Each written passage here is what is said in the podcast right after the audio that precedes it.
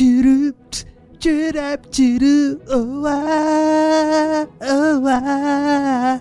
Na madrugada, sem fazer nada, eu decidi vir aqui gravar o Speed Matemática. Pa é, é, deixa pra lá. É, acho que vocês já perceberam que aqui é Diogo Bob e você não está numa sessão de terror musical, mas sim você está no Speed Notícia, meus camaradas, no seu giro diário de informações científicas em escala subatômica e lá, é. enfim, Hoje é terça-feira, dia 22 Hermetian do calendário Decatrian, esse calendário bonito, belo, garboso, ou se você preferir, no dia 7 de agosto de 2018 do calendário Gregoriano, esse calendário aí que eu já disse que não é nem um pouco musical. Por exemplo, olha só, 22 Hermetian. É, é, é, melhor continuar. É, hoje você está aqui nesse dia para mais um Spin de Matemática, meu camarada. Estão preparados aí? Hoje nós vamos falar aqui que a matemática explica que não é tão improvável assim a Mega Sena sair com seis números na mesma dezena. É, tanto não é difícil que acertaram quatro pessoas, né? Além disso, nós vamos falar aqui também se você prefere ser ativo ou passivo aí no ensino de matemática e nas demais ciências exatas, hein? Ou qualquer ciência. O que, que você acha? É, sem maldade, hein? e por fim, sempre lembrar que nós estamos aqui no maior circuito mundial de matemática do mundo, rapaz. E nós estamos com ele aqui no Brasil, mais especificamente no Rio de Janeiro. Então não esqueça, ainda tem dois dias aí pela frente. Então vamos lá, noticiando e girando, meu camarada, com esse spinner mais maluco que você conhece. Mas oi, noticiando, cadê o barulhinho? Speed Notícias.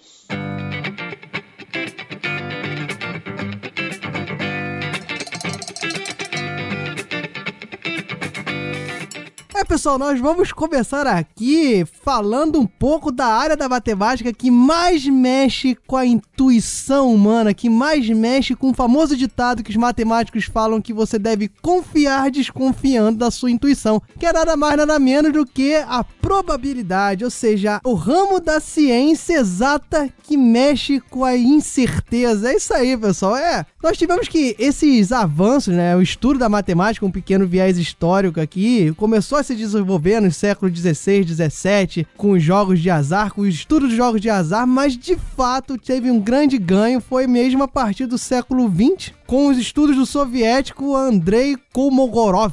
Ó, se eu não falei certo, me perdoe, mas eu acho que é Kolmogorov mesmo. E esse ramo, ele é belo porque o que que acontece? A probabilidade, ela analisa e se baseia no simples fato que até quando o resultado é incerto, você consegue deduzir alguns aspectos se esse experimento for repetido inúmeras vezes. Por exemplo, se o nosso querido Fencas, né, do nosso querido SciCast, contrafactual e tudo mais, ele resolver jogar uma moeda para cima, em tese você não sabe exatamente o que vai acontecer. Se o Fencas não for um ladrão e tem uma moeda viciada, né, você não sabe o resultado. Mas eu posso lhe afirmar com certeza que se o Fencas tiver uma grande tendinite e arremessar essa moeda mais de mil vezes, nós teremos pelo menos 49% de caras e 49% de coroas. Isso tudo baseado num grande princípio matemático que é o princípio dos grandes números, que é usado em vários estudos científicos, né, no método Monte Carlo, que eu já expliquei num spin anterior, né? E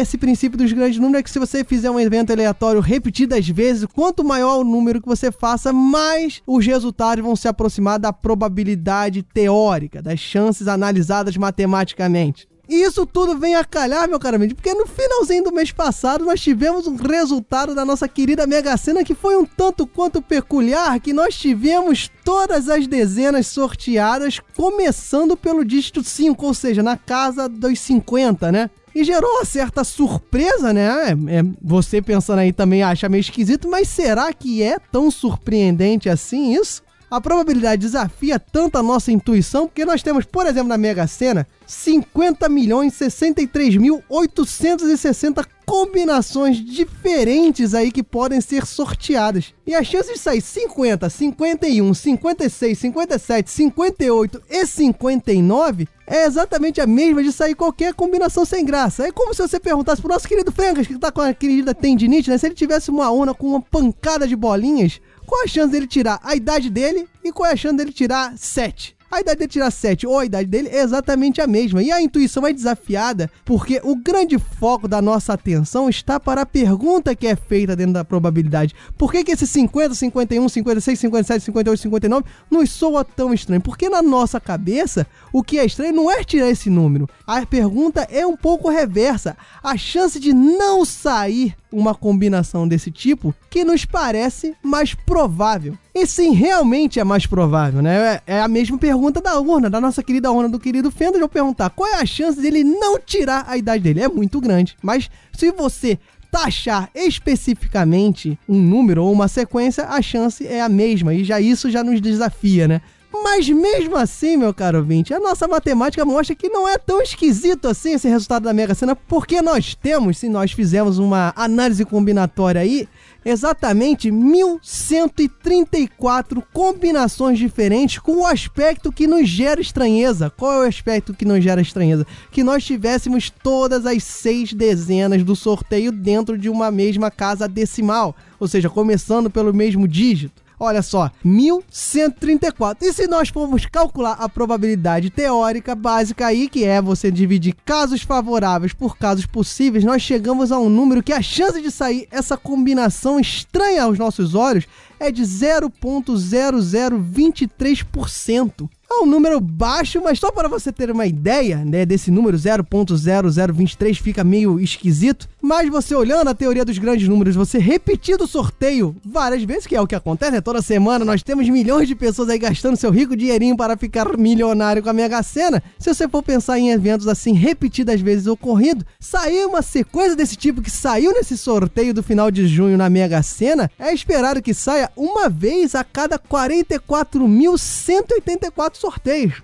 Não um número tão absurdo assim, ou seja, mais cedo ou mais tarde isso ia acabar acontecendo. O que nos causa certa curiosidade, né, é que ele saiu até cedo, né, porque nós temos aí cerca de 2 mil sorteios da Mega Sena até hoje, né, mas nada que seja tão absurdo quanto você acreditava assim nesse início, né, você não acha? Me leva até a citar aqui uma piadoca do Homem-Bomba, que também tá no artigo do Marcelo Viana falando sobre isso, que tá aqui no post, que é a piadoca que diz, né, uma pessoa que tem muito medo e é precavida vida de explodir num ataque terrorista no avião, o que, que ela faz? Ela leva a sua própria bomba, porque a probabilidade de ter duas bombas no mesmo avião é bem menor do que uma. é, pessoal, fica aí esse questionamento. Vocês podem botar aí nos comentários por que, que esse raciocínio matematicamente não tá dos mais corretos e você estraga a próxima pessoa que fizer essa piada. Tô aguardando. Bem, eu terminei aqui antes dessa notícia com uma belíssima pergunta indagando vocês, meus caros ouvintes desse Spin de Notícias. E essa pergunta serve de grande gancho para a próxima notícia, que foi uma notícia publicada nesta semana que se passou no jornal o Globo, publicada por Débora Fogel, falando sobre ensino ativo passivo, qual seria o melhor? Eis a questão, né? Seria o título aí da notícia, que fala sobre uma pesquisa realizada nos Estados Unidos no ano de 2014, ou seja, uma pesquisa até certo ponto recente, que o título dela, numa tradução aí para o português, seria Aprendizado Ativo aumenta o desempenho em ciência, engenharia e matemática, ou seja, assim, no ramo mais exato. E essas áreas, juntamente com a área tecnológica, tá, pessoal, formam, né, o que os estudiosos nos Estados Unidos chamam de a área STEM, né, que seria a sigla para essas quatro áreas que eu citei em inglês, né, ciência, tecnologia, engenharia e matemática que é uma área que enseja muitos estudos educacionais devido à, à pouca procura em relação a outras áreas para a formação, a dificuldade relatada de aprendizado, desistências de curso, baixa formação acadêmica, pouco entendimento até no ensino médio, ensino fundamental. São áreas que promovem o desenvolvimento de bem-estar social humano muito grandes e tem grandes dificuldades de terem formações, terem pessoas atuando ali, né? E diante disso, o estudo foi realizado, foi publicado na revista PNAS, né, que é a sigla que na verdade a revista é Proceedings of Nations Academy of Sciences, né, vocês me perdoem a pronúncia do inglês, então foi publicado nessa revista e foi feita uma análise de mais de 225 artigos relacionados ao ensino ativo. O que, que seria isso? É, foi considerado ensino ativo aquele onde há pelo menos uma parte das aulas focadas para atividades práticas, para tutoriais e resoluções de problemas aplicados, ou seja, atividades onde o aluno buscaria a resposta por si só. E daí vem o ativo, né? Ele, ele busca a resposta em cima da teoria apresentada. E esse estudo acabou notando alguns aspectos muito tanto quanto interessantes nessas áreas de exatas, de matemática no caso, né? A primeira é que os alunos que são submetidos a esse tipo de ensino considerado ativo têm um resultado superior ao ensino tradicional, uma resposta aí no desvio padrão de 0.47. É meio esquisito falar sobre isso, meus números, mas para simplificar daria uma diferença na média dos alunos de 0.3, tá? Parece um número relativamente pequeno, mas nós estamos aqui falando de média e só para você ter uma noção, a diferença da média entre os alunos que desistem dos cursos de graduação e os que prosseguem, a diferença dessa média de notas é de 0.4, 0.5, ou seja, a diferença do ensinativo para o tradicional é 0.3, ou seja, é uma diferença que se torna significativa para a decisão de um aluno prosseguir ou não, desistir ou não de um ramo de exatas, de um ramo tecnológico. Né? O segundo aspecto que acaba se relacionando com essa ideia da média é que o percentual de fracasso dos alunos desse ensino ativo focados na área de matemática exata, novamente me repetindo, esse percentual de fracasso no ensino ativo seria de 21,8%, enquanto que no ensino tradicional essa taxa de fracasso, repetências, desistências e tudo mais está 33,8%. Ou seja, a taxa de fracasso é 1,5 vezes maior nesse ensino tradicional do que o ensino focado no descobrimento, na busca por respostas, né? Só para você ter uma ideia, essa diferença de 1,5 vezes maior é suficiente para que um medicamento seja, eu não sou da área de biologia, quem for aí pode me corrigir mais, é mais do que suficiente para que um medicamento seja descartado a sua eficácia ou aprovada a sua atuação ali em prol do que ele se propõe.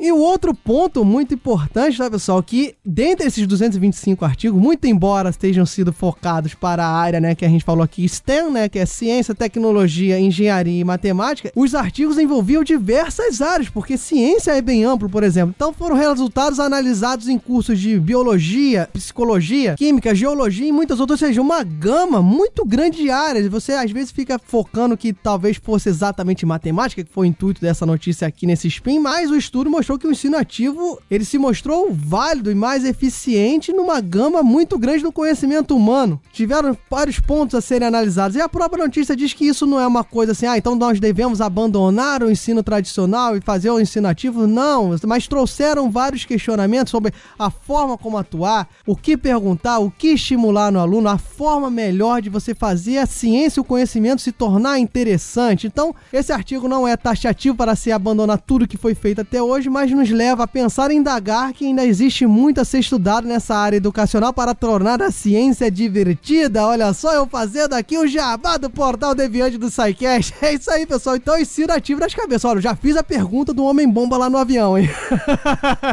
Vai lá.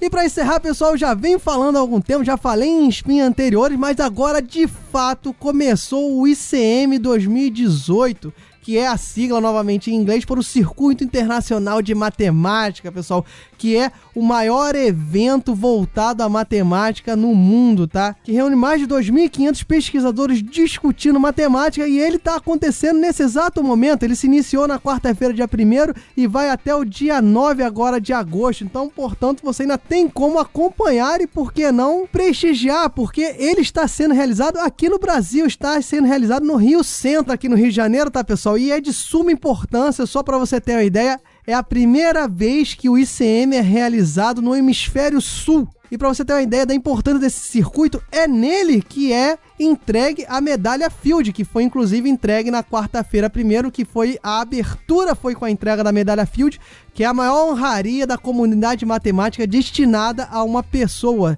É comparada ao Nobel da Matemática. Né? Inclusive, em 2014, foi o brasileiro, nosso querido Arthur Ávila, que recebeu, né? E aí gerou uma grande quantidade de notícias e um foco para matemática e continua agora em 2018 com o ICM. E só para deixar aqui registrado, o foco do ICM não é apenas na discussão de matemática de alto nível, que é feito também, mas também para a popularização da matemática. E promovendo assim uma maior aproximação do público em geral, tá, pessoal? Então, existem diversas palestras, existem palestras abertas, o um circuito aberto, eu já comentei no spin passado, de diversos pesquisadores focados na própria divulgação da matemática que estão no ICM. Então, pessoal, vá lá até o dia 9. Nós temos várias palestras assim que são acessíveis, você pode vai ter vai ter a entrega da premiação dos medalhistas da OBMEP também, que é a Olimpíada Brasileira de Matemática das Escolas públicas, a premiação também foi feita durante esses dias. Caso você está ouvindo esse spin e perdeu, né? Perdeu porque vai, só vai até o dia 9, ou seja, daqui a dois dias, eles já se passaram sete. Você pode ir lá no site do ICM, que tem um site próprio que vai estar aqui no post também. E você pode acompanhar tudo que foi discutido.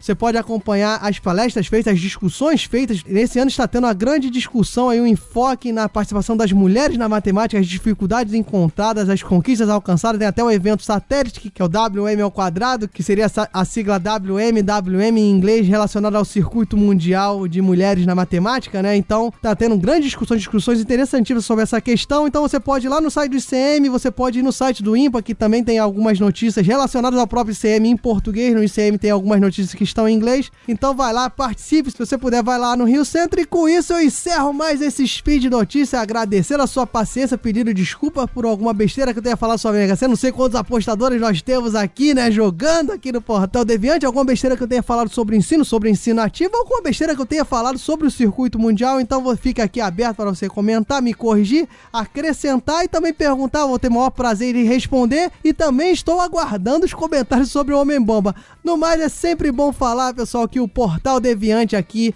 continua firme e forte com pessoas que promovem o up, cheer... Não, não, pessoas que fazem isso, garanto que são poucas, talvez seja só eu, mas ele está aqui com pessoas engajadas em prol da ciência divertida e só está aqui graças ao apoio de vocês, vocês que mantêm o portal aí, podendo ser aberto todo santo dia, então vai lá no Patreon se você gosta de pagar em doletas, vai no Padrim se você gosta de pagar em reais, não vou falar realetas dessa, é, falei, né?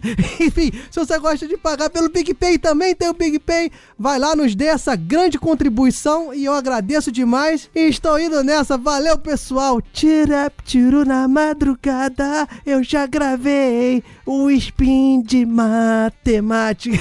Enfim, pessoal, valeu. Grande abraço. Fui.